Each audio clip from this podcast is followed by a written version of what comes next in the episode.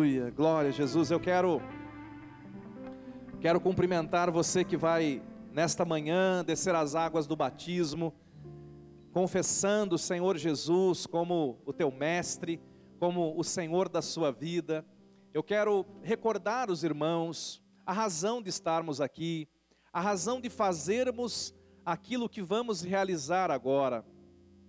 Quando nós olhamos para a palavra de Deus, nós vemos a revelação de um Deus de amor, um Deus que lá na eternidade passada decidiu criar. Deus decidiu criar. E se nós fôssemos, eu não vou ler com você, mas se nós fôssemos dar uma passeada pela Bíblia, ali a partir do capítulo 1 do Gênesis, mostra que quando o Deus Todo-Poderoso resolveu criar, a primeira coisa que ele fez foi criar céus e terra. E logo depois que ele criou os céus e terra, tão lindo como nós conhecemos esse mundo, tão vasto como nós conhecemos um pouquinho desse universo, a Bíblia diz que o nosso Deus, o Criador, decidiu ser Pai.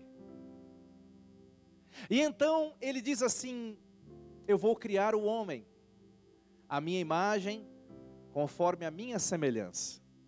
E nesse momento Deus sonhou conosco. Nesse momento Deus sonhou com você. Deus decidiu criar muitos filhos, a sua imagem e a sua semelhança. Deus criou o primeiro casal e o colocou ali no jardim do Éden.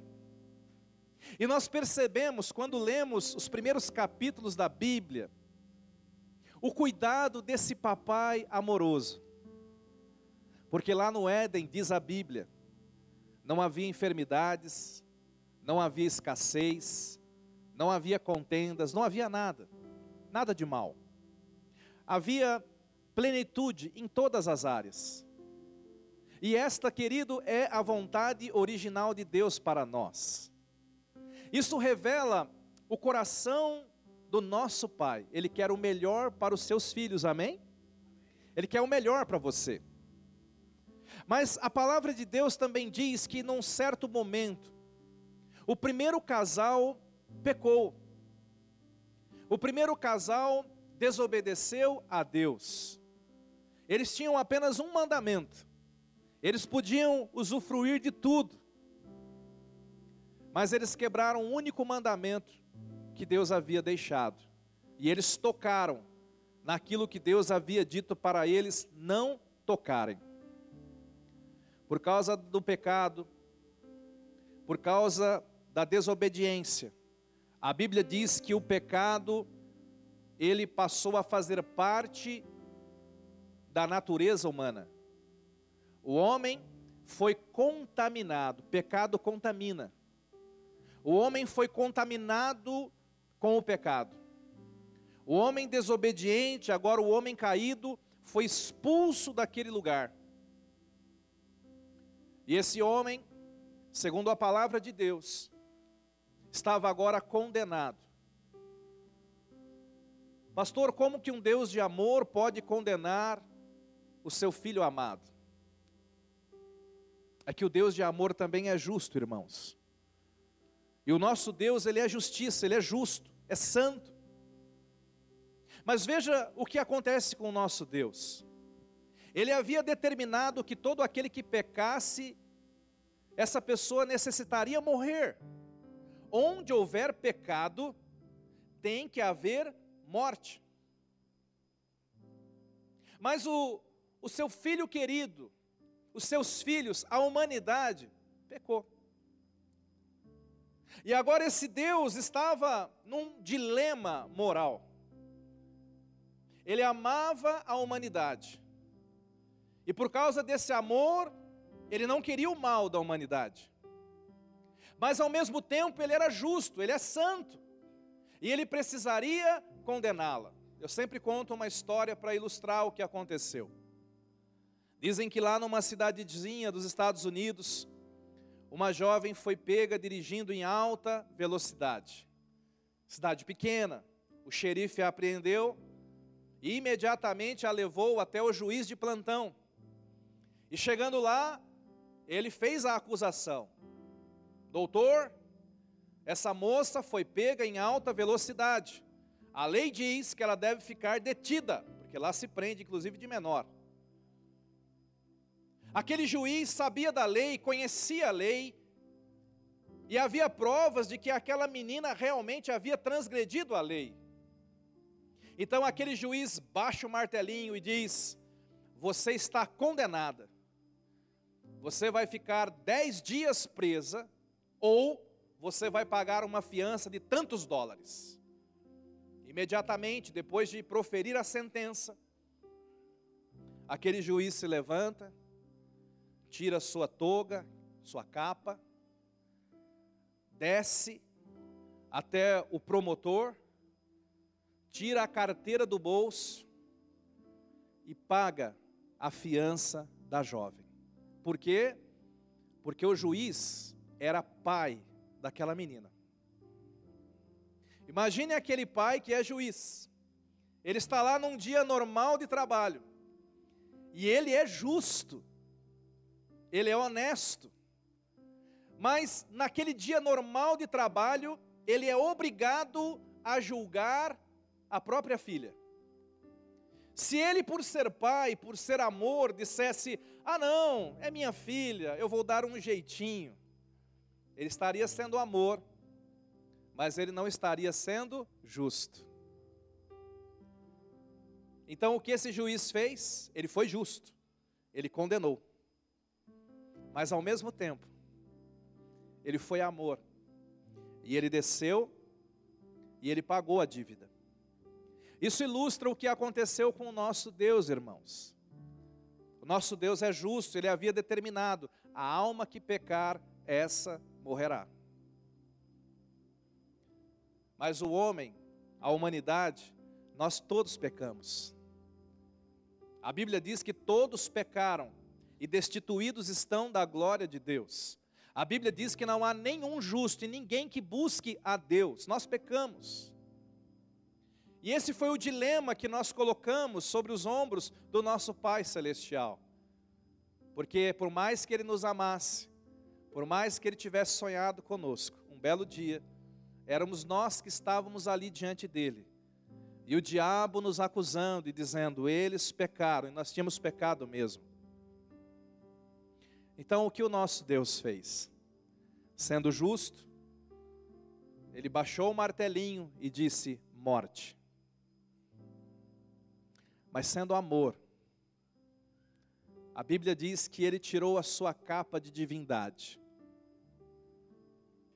tirou a sua capa de poder e glória. E a Bíblia diz que Deus se fez carne em Jesus Cristo.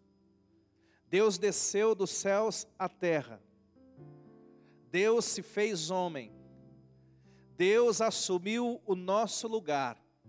Deus, Jesus, foi o nosso substituto.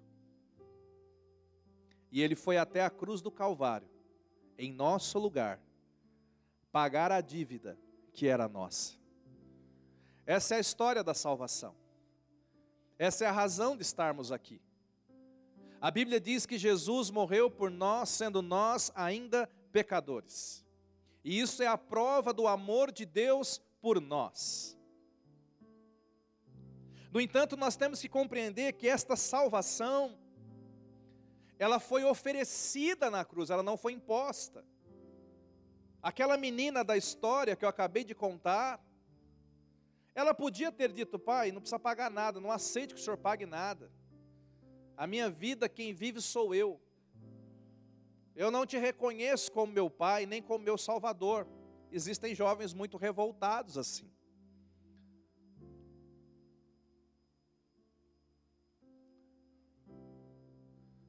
O evangelho, ele foi oferecido na cruz. Ele é pregado hoje. Nós temos uma mensagem a um Deus que te ama. E esse Deus pagou a sua dívida na cruz do Calvário. E quando nós ouvimos a mensagem do Evangelho, e tomamos ciência do amor de Deus por nós, todos nós, queridos, temos uma decisão e uma resposta a dar. O evangelho não deve ser apenas ouvido, o evangelho ele exige uma resposta. Ou você o aceita ou você o rejeita. E eu louvo a Deus porque pessoas estão recebendo essa mensagem, estão aceitando esta salvação. Essa manhã é uma manhã em que nós vamos celebrar vidas de pessoas que entenderam o amor de Deus. Você que vai se batizar, você está entendendo o amor de Deus por você. Você está entendendo o quanto Jesus pagou o preço por você. Você está entendendo que agora há um convite para nós, para mim e para você.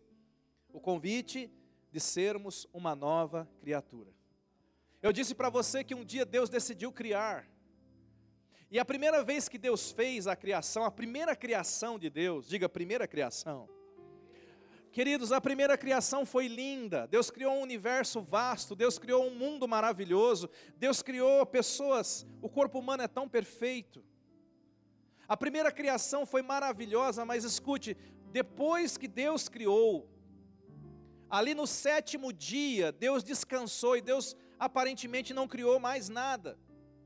Se você seguir lendo as páginas da Bíblia, nós vamos chegar ali nos escritos do rei Salomão, e ele vai dizer: não existe nada novo debaixo do céu. Em outras palavras, Deus não criou mais nada. Depois do sexto dia, depois de criar o homem, Deus não criou mais nada. Deus parou de criar.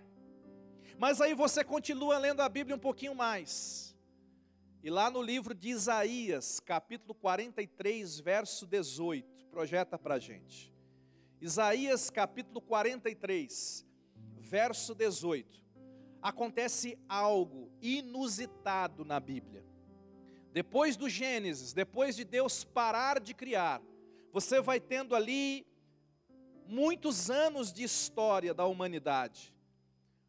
Muitos profetas falaram, muitos homens de Deus se levantaram, mas agora, aqui nesse texto, há algo impressionante.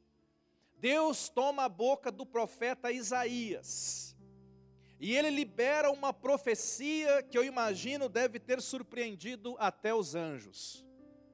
Deus diz assim: Isso é para você nessa manhã.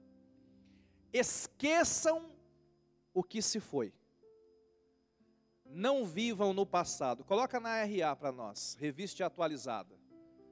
Isaías 43, 18. Não vos lembreis das coisas passadas, nem considereis as antigas. Por que, que ele está dizendo isso? Olha o 19 agora. 19, 43, 19.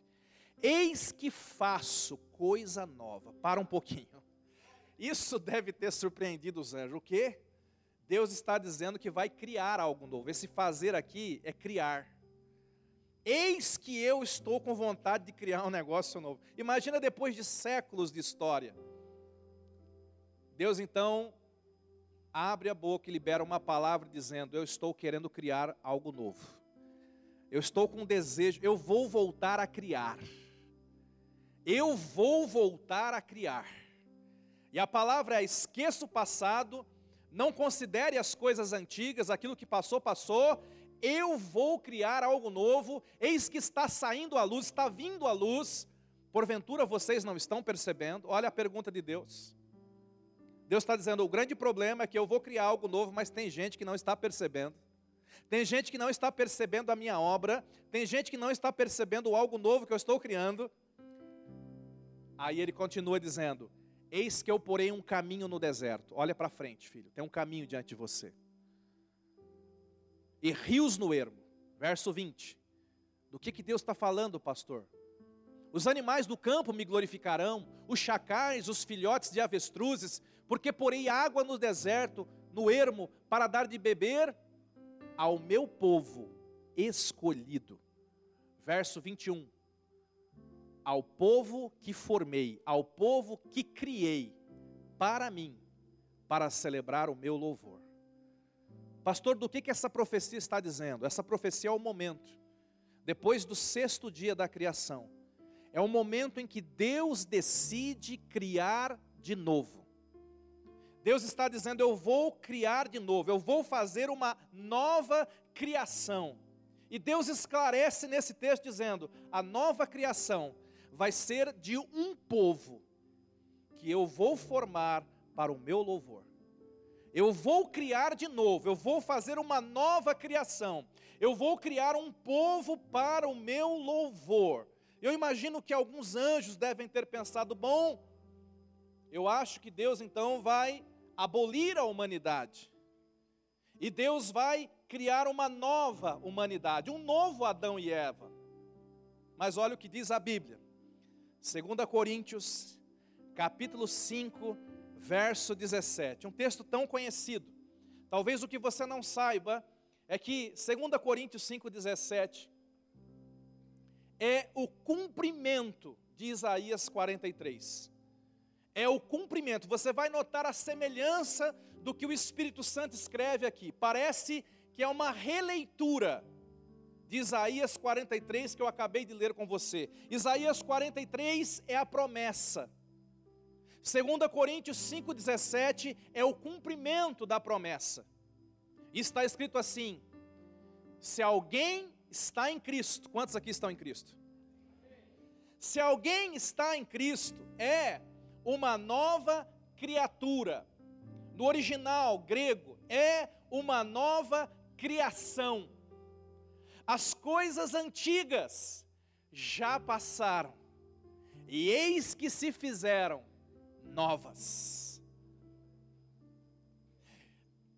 Esse texto é o cumprimento da profecia, irmãos. Perceba que agora Deus está falando a minha nova criação.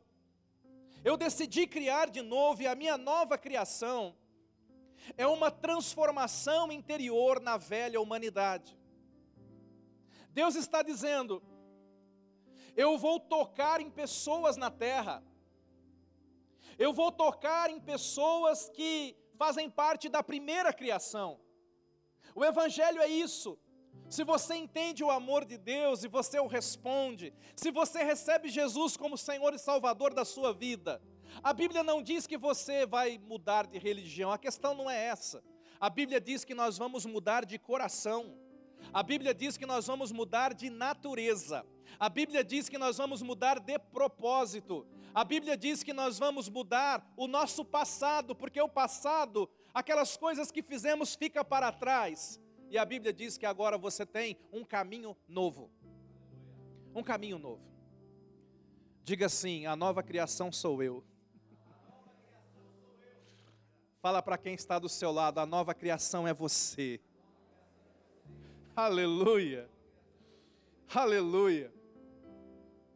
Quando nós recebemos Jesus como Senhor e Salvador, é necessário que ocorra dentro de nós um milagre chamado novo nascimento, ou, como está dizendo aqui, um milagre chamado nova criação. Deus começa a fazer coisas novas.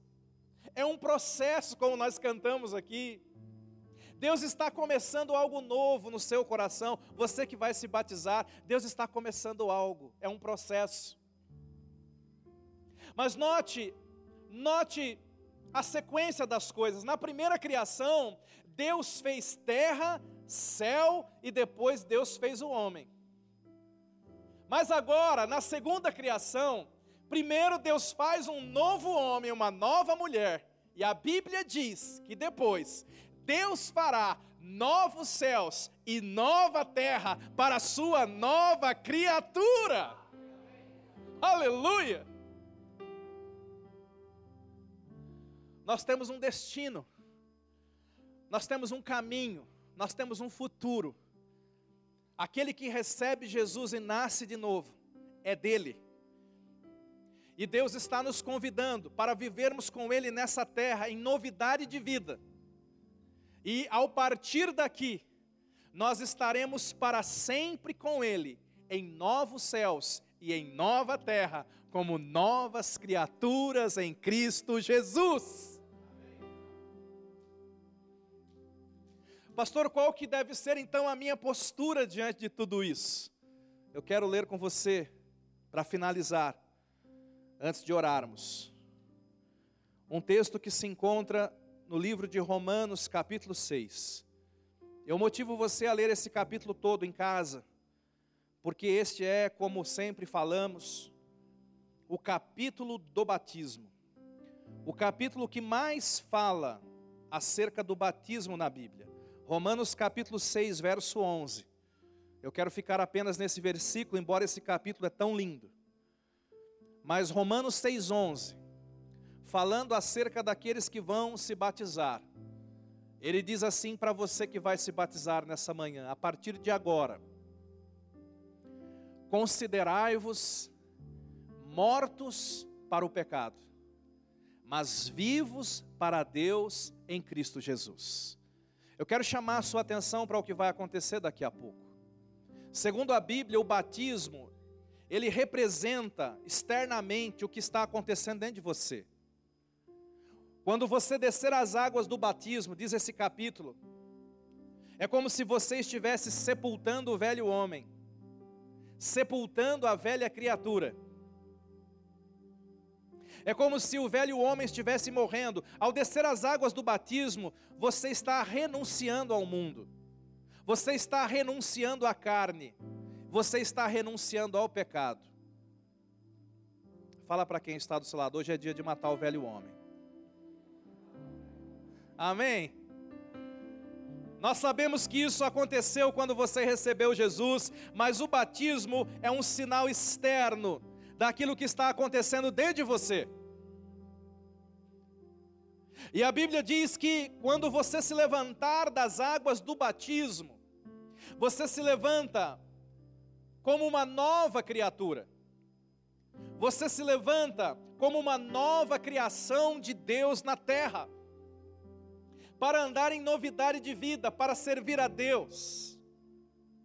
Agora, eu quero chamar a sua atenção para este verbo que você não deve esquecer nunca: considerai-vos. Porque o grande problema de muitos crentes é que eles até passam pelas águas do batismo, mas alguns deles não conseguem considerar-se mortos para o pecado e nem conseguem considerar-se vivos para Deus. Entenda que quando fala considerai-vos, isso é uma responsabilidade nossa, irmãos. Amém? Diga é minha. Não é Deus, é minha. Para Deus já está feito.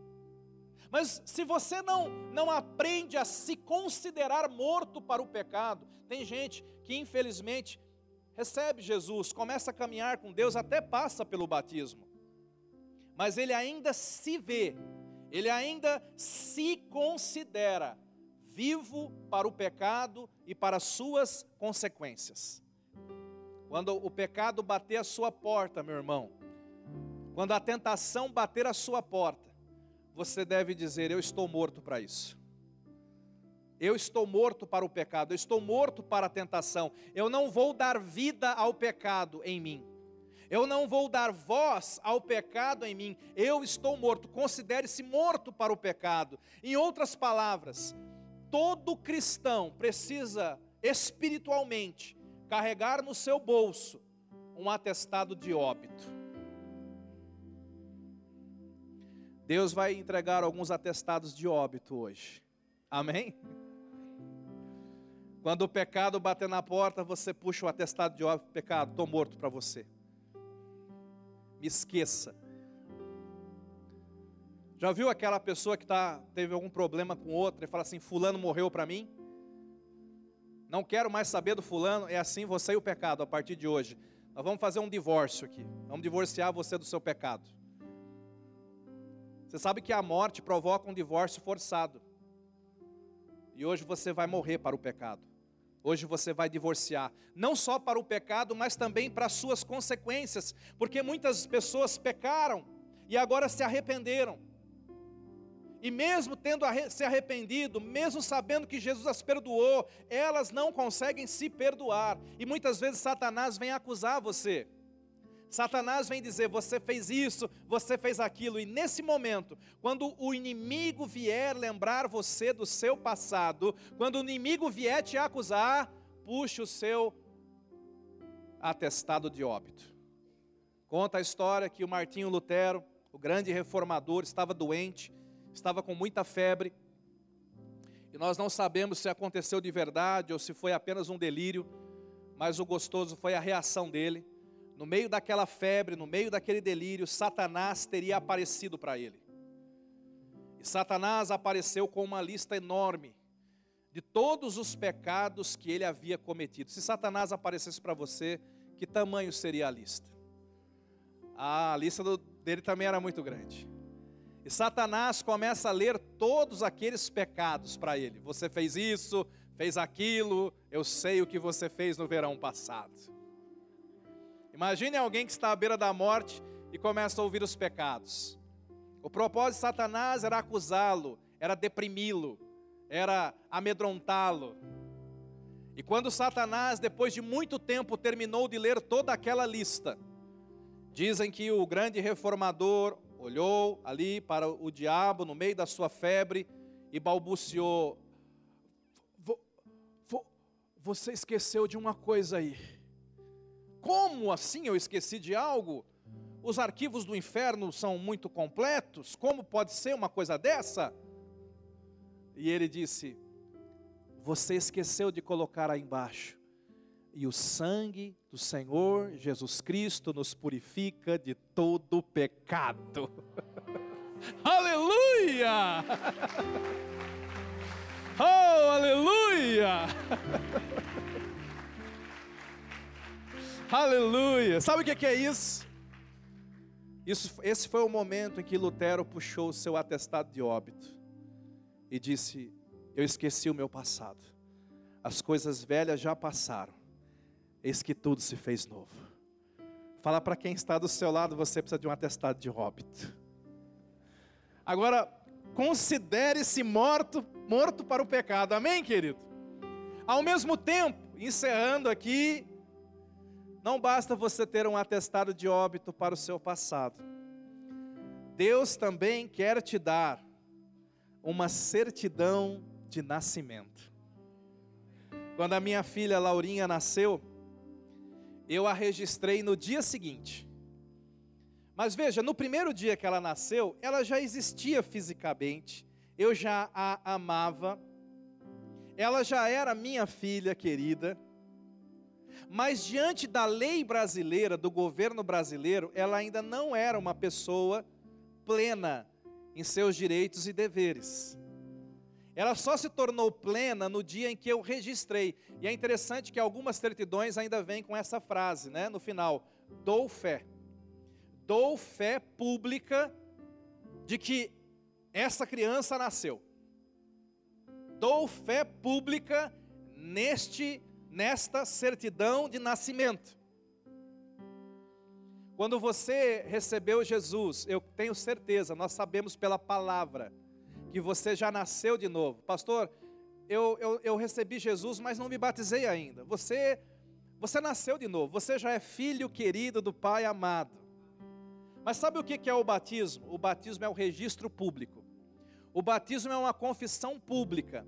O batismo é aquele momento em que você registra publicamente no mundo espiritual e no mundo físico, diante da igreja do Senhor, diante de anjos e demônios, você está sendo registrado. Você já é filho. Mas agora nós vamos dar fé pública aquilo que já aconteceu dentro do seu coração. E a partir desse momento você tem uma certidão de nascimento. Você é uma nova criatura em Cristo Jesus. A Bíblia fala: rogo-vos, pois, irmãos, que apresenteis os vossos corpos como sacrifício vivo a Deus. Essa manhã é uma manhã de consagração. Você está apresentando o teu corpo, a tua vida e o teu futuro para uma nova vida em Cristo Jesus. A partir do momento que você tem essa certidão, no reino de Deus, você agora tem direitos e deveres. Diga direitos e deveres. Como filho de Deus, você tem deveres. E como filho de Deus, você tem direitos, promessas, direitos e deveres, promessas e mandamentos do reino que passam a valer sobre a sua vida. Quando a Laurinha foi registrada como cidadã brasileira, a partir daquele momento, ela se torna protegida pelo Estado brasileiro. Em tempos de paz ou de guerra, cidadã brasileira ela se torna alvo de todos os benefícios do Estado brasileiro. E ela também vai ser convocada para cumprir determinados direitos do Estado brasileiro. A única diferença entre a Laurinha e o Estado brasileiro e você que vai se batizar é que a partir de agora você se torna cidadão de algo muito maior, que é o reino dos céus. Eu quero que você se coloque em pé nesse momento, todos nós.